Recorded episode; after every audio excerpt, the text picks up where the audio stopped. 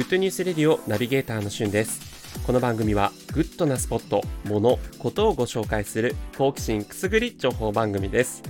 ジャンル問わず多岐にわたって私ナビゲーターしゅんが厳選した情報をご紹介します。今日あなたにご紹介するニュースは世界的アーティストになり得る可能性があるオーディション番組 I-LANDについてご紹介します。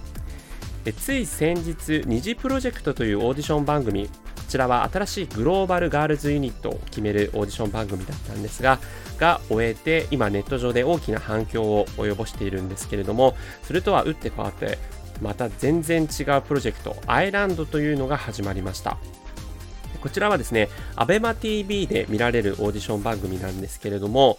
えー、過去のオーディション番組とは類を見ないスケール感でして、というのはですね、このオーディションのための専用施設をまあ、おそらく韓国であろうどこかの森にですね、作っていまして、その中で生活をするし、かつステージがありまして、可動式のステージなんですね。で、それで歌やダンスを披露したり、あとはトレーニングルームだったりとか、レコーディングスタジオも完備されているという建物なんですけれども、そこで14歳から22歳の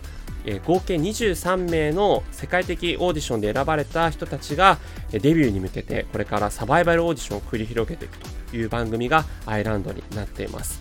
めちゃくちゃお金かかってるなと、すごいその施設がもうすごい近未来的な、えー最新設備が備わっている施設になってるんですけども、まそれもそのはずで実際にこれを運営しているのが世界的アーティストになりました BTS 防弾少年団ですね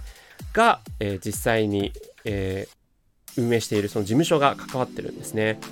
もう BTS といえばアジアアーティスト初のビルボードチャート第1位を記録した、えー、そんな世界的に見ればもうものすごい熱狂的なファンがいるアーティストの弟分を今回決めるということで、えー、まだ第1回目始まったばっかりなんですがこれから、えー、熾烈な争いが繰り広げられていると言われています。また今回のオーディション番組はですね、どういうふうに決めていくのかなと思ったら、23名が、個人個人がですね、おのおの、えー、その、この人はデビューに向いていると思う人を選んでいくという形式になっているので、まあ、昔ね、日米で流行った、こう、島を